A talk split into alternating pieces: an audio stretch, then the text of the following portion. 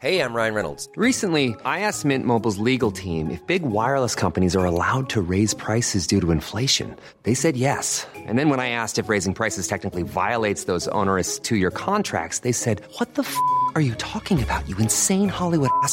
So to recap, we're cutting the price of Mint Unlimited from $30 a month to just $15 a month. Give it a try at mintmobile.com slash switch. $45 upfront for three months plus taxes and fees. Promo rate for new customers for limited time. Unlimited more than 40 gigabytes per month. Slows. Full terms at mintmobile.com. Nous sommes en guerre. Moi, moi, je, personnellement, je m'étouffe. Accélère Accélère Ils sont aux ordres du pognon Faut laisser la star tranquille. Thank you. Les jeunes Chinois condamnés à travailler, Kim Jong-un convoqué par la justice japonaise ou encore des nouvelles images impressionnantes des inondations à New York. Salut c'est Hugo, j'espère que vous allez bien et pour bien terminer la semaine, on est parti donc pour un nouveau résumé de l'actualité du jour en moins de 10 minutes. Allez, on commence les actus aujourd'hui avec euh, une enquête parue dans Mediapart cette semaine et qui me semble très intéressante. Le régime syrien utilise la campagne de vaccination contre le coronavirus pour récolter des informations et traquer ses opposants. Je vous explique. En fait, la Syrie aujourd'hui, c'est un pays un peu coupé en deux avec euh, la guerre civile. D'un côté, on a environ 70% du pays qui est gouverné par euh, Bachar el-Assad, qui donc euh, s'accroche au pouvoir malgré toutes ces années de combat, qui est accusé d'ailleurs de crimes contre l'humanité en raison de bombardements contre sa population et l'utilisation d'armes chimiques. Et le reste du pays est contrôlé par une autre force, par les forces démocratiques syriennes, près de la frontière avec euh, la Turquie.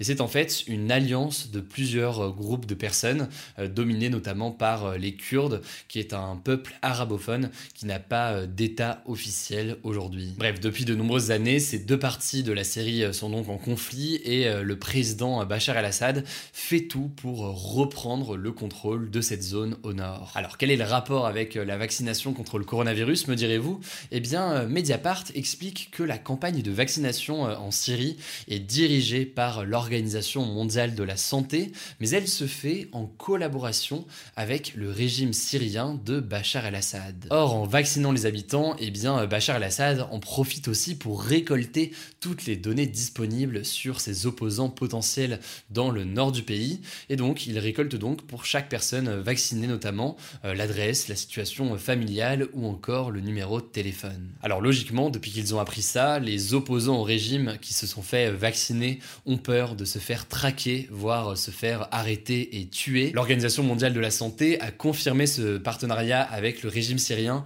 et affirme ne pas savoir ce que deviennent les données après avoir envoyé les certificats de vaccination au ministère de la Santé syrien. Autrement dit, ça n'a pas vraiment rassuré euh, les opposants. Si jamais vous voulez plus d'informations sur la situation sur place, je vous mets l'article de Mediapart directement en description.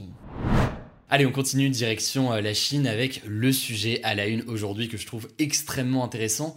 Le gouvernement chinois limite de façon très importante les loisirs des jeunes. C'est une tendance de fond en fait depuis plusieurs années, mais tout récemment, la Chine a pris de très grosses mesures et donc aujourd'hui, on va voir pourquoi. En fait, depuis plusieurs mois, un mouvement de révolte chez les jeunes se développe sur les réseaux sociaux chinois et ce mouvement vise principalement la culture du travail et des études très intenses qui sont euh, véhiculées par le pouvoir chinois. Comme le décrit très bien cet article du Monde sorti il y a quelques jours et intitulé La jeunesse chinoise réclame un droit à la paresse. Pour ces jeunes, en gros, il y a aujourd'hui en Chine trop de pression à travailler très dur, à apprendre, à vouloir absolument finir et être le meilleur, pour au final finir par trouver un travail avec des horaires qui sont très lourds et euh, des salaires qui sont jugés bien trop faibles. Le truc, c'est que pour beaucoup de jeunes Chinois, cette culture comme ça véhiculée par le gouvernement à travailler toujours plus semble procurer l'effet inverse. Beaucoup se découragent et sont tentés donc de beaucoup moins travailler et euh, de profiter davantage de leurs loisirs. Conséquence, pour ces jeunes, passer plus de temps sur des plateformes de discussion en ligne, jouer aux jeux vidéo ou encore euh, regarder des émissions euh, de télévision comme de la télé-réalité, eh bien c'est devenu une forme de refuge pour éviter donc les contraintes du gouvernement et c'est presque même devenu au fil du temps une forme de contestation, une sorte de vent de révolte. Et cette tendance a même un nom, ça s'appelle le Tangping, désolé pour la prononciation, euh, mais ça peut se traduire par rester allongé. Quelles mesures a pris la Chine pour faire face à cette tendance? Déjà, comme elle le fait souvent, la Chine a censuré immédiatement sur les réseaux sociaux tous les mouvements contestataires qui peuvent émerger. Et par exemple, donc, euh, des hashtags comme le hashtag Tangping ont été interdits sur l'internet chinois et sur les réseaux sociaux qui sont utilisés en Chine. Mais au-delà de ça, la Chine a donc pris des mesures plus spécifiques pour euh, limiter les divertissements. Première mesure marquante, elle concerne les jeux vidéo. Les moins de 18 ans avaient déjà l'interdiction de jouer aux jeux vidéo en ligne entre 22h et 8h du matin. Et bien désormais, ils pourront euh, seulement jouer 3 heures par semaine maximum. Et oui, vous avez bien entendu, si vous êtes mineur en Chine, vous allez pouvoir jouer seulement 3 heures par semaine. Et concrètement, a priori, si c'est bien mis en place, eh bien les mineurs pourront jouer uniquement de 20h à 21h le vendredi, le samedi et le dimanche. La deuxième mesure prise par le gouvernement chinois cette semaine, c'est l'interdiction de plusieurs émissions de télé-réalité. Derrière ça, il y a la volonté du gouvernement de couper ce divertissement donc, mais il y a aussi une volonté d'éviter des phénomènes d'idolâtrie pour certaines personnalités et certains candidats. D'ailleurs, plus largement, hein, la Chine s'attaque directement à plusieurs stars du divertissement qui pourraient véhiculer des valeurs contraires à celles du régime. Récemment, par exemple, plusieurs stars en Chine ont vu leur compte supprimé sur les réseaux sociaux, et c'est le cas notamment de Zhao Wei, l'une des actrices les plus célèbres du pays.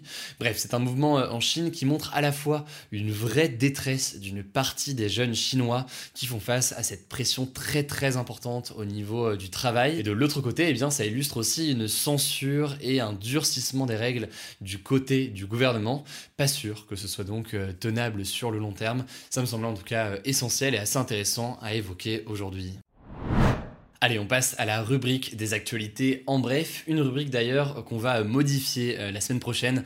Euh, on a pris le temps de parler ces derniers jours à beaucoup d'entre vous pour comprendre comment l'améliorer, comment euh, dans cette petite rubrique bah, faire en sorte d'avoir les actus présentés de la meilleure façon possible. Bref, on en reparlera du coup la semaine prochaine, mais on commence par cette première actu.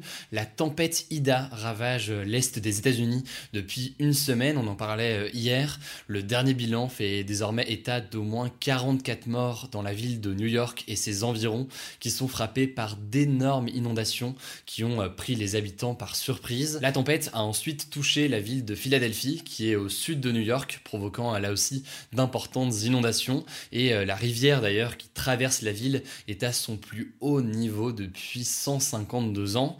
Le président américain Joe Biden s'est en tout cas rendu aujourd'hui en Louisiane qui était le premier état à avoir euh, subi les ravages de cet ouragan qui est devenu ensuite donc une tempête et qui a détruit euh, en Louisiane de nombreux bâtiments et prive toujours actuellement des centaines de milliers de personnes d'électricité. Dans l'actualité aussi aujourd'hui, il y a Marseille. Alors là aussi, on en parlait dans notre débrief des actus du jour euh, hier. Le président français a passé un peu plus de deux jours dans la ville pour faire différentes annonces et rencontrer différentes personnes. Et il a notamment fait des annonces concernant l'éducation qui ont beaucoup déçu les enseignants. En gros, je la fais courte, mais euh, les écoles de Marseille sont très souvent en mauvais état 174 établissements scolaires ont besoin d'être rénovés pour que les élèves puissent tout simplement étudier correctement.